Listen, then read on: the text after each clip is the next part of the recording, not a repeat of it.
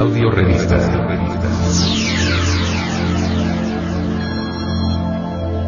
Gnosis.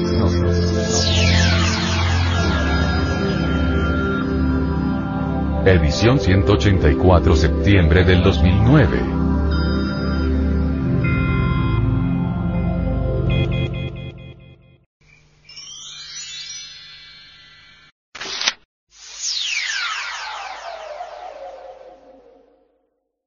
Psicología.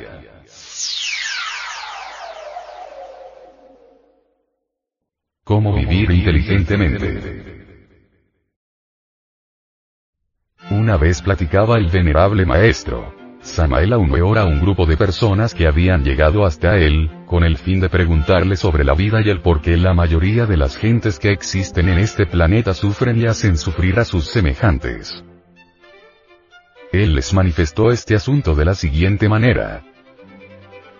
En el terreno de la vida práctica descubrimos siempre contrastes que asombran. Gentes adineradas con magnífica residencia y muchas amistades, a veces sufren espantosamente.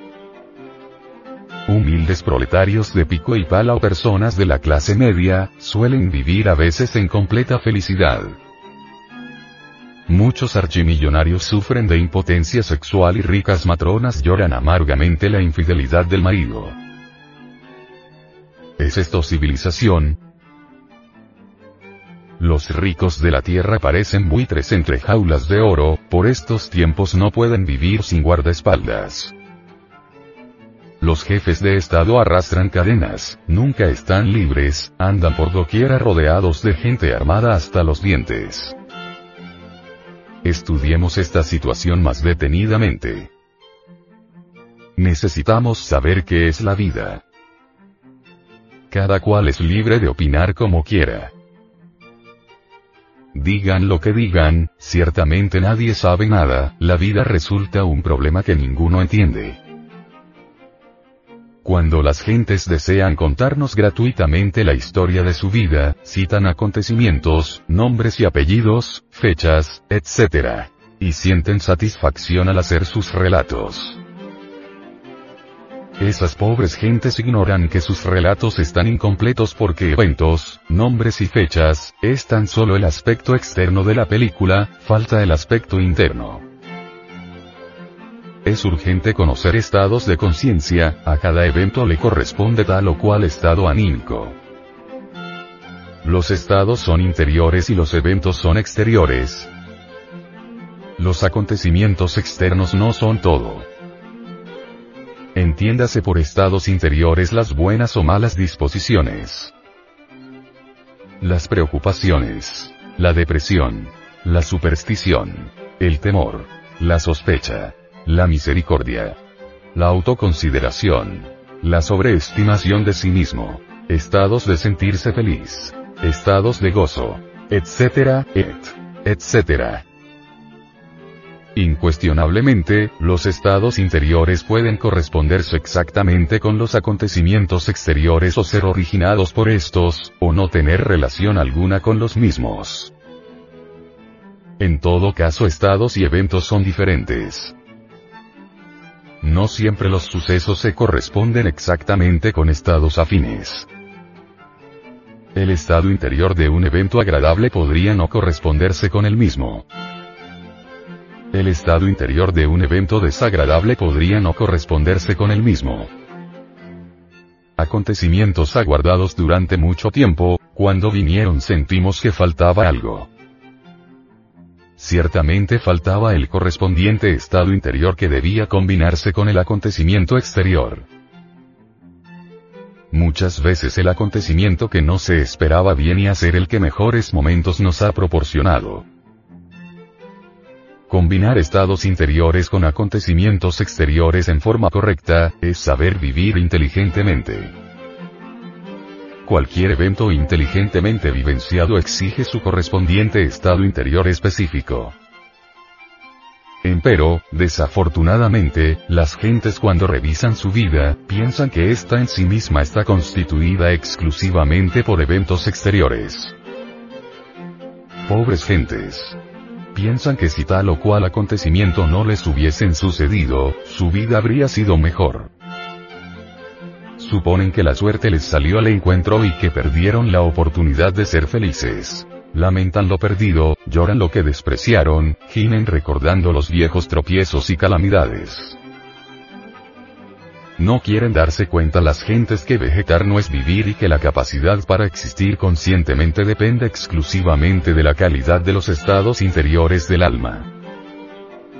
No importa ciertamente cuán hermosos sean los acontecimientos externos de la vida, si no nos encontramos en tales momentos en el estado interior apropiado, los mejores eventos pueden parecernos monótonos, canzones o simplemente aburridores. Alguien aguarda con ansiedad la fiesta de bodas, es un acontecimiento, mas podría suceder que se estuviese tan preocupado en el momento preciso del evento, que realmente no gustase en ello ningún deleite y que todo aquello se tornase tan árido y frío como un protocolo.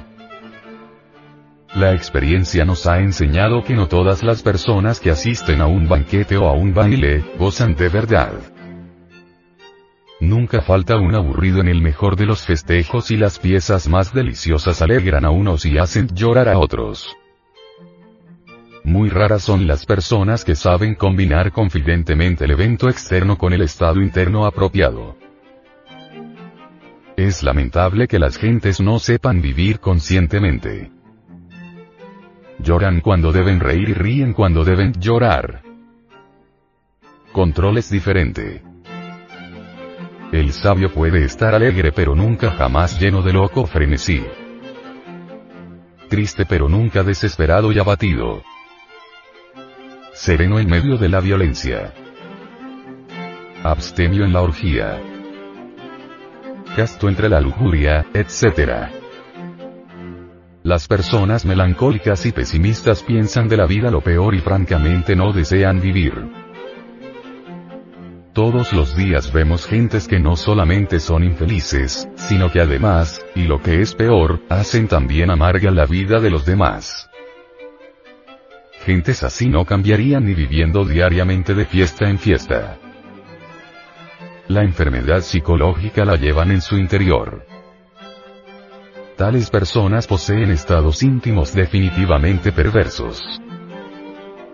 Sin embargo, esos sujetos se autocalifican como justos, santos, virtuosos, nobles, serviciales, mártires, etcétera, etcétera, etcétera. Son gentes que se autoconsideran demasiado. Personas que se quieren mucho a sí mismas. Individuos que se apiadan mucho de sí mismos y que siempre buscan escapatorias para eludir sus propias responsabilidades. Personas así están acostumbradas a las emociones inferiores y es ostensible que por tal motivo crean diariamente elementos psíquicos infrahumanos. Los eventos desgraciados, reveses de fortuna, miseria, deudas, problemas, etc son exclusividad de aquellas personas que no saben vivir. Cualquiera puede formarse una rica cultura intelectual, pero son muy pocas las personas que han aprendido a vivir rectamente.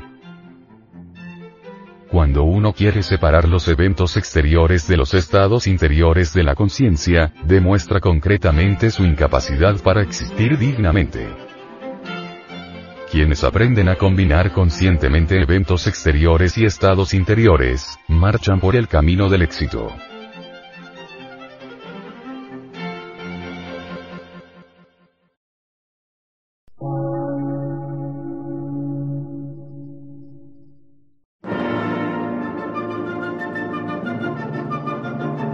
Emisora, gnóstica, transmundial por una nueva civilización y una nueva cultura, sobre la faz de la Tierra.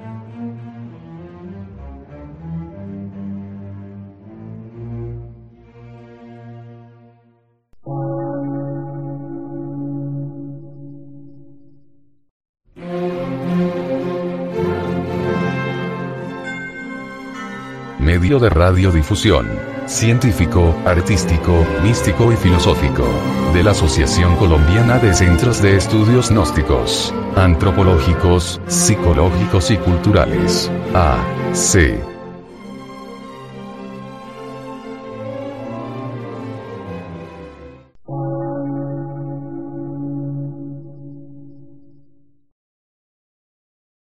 Lectura en movimiento.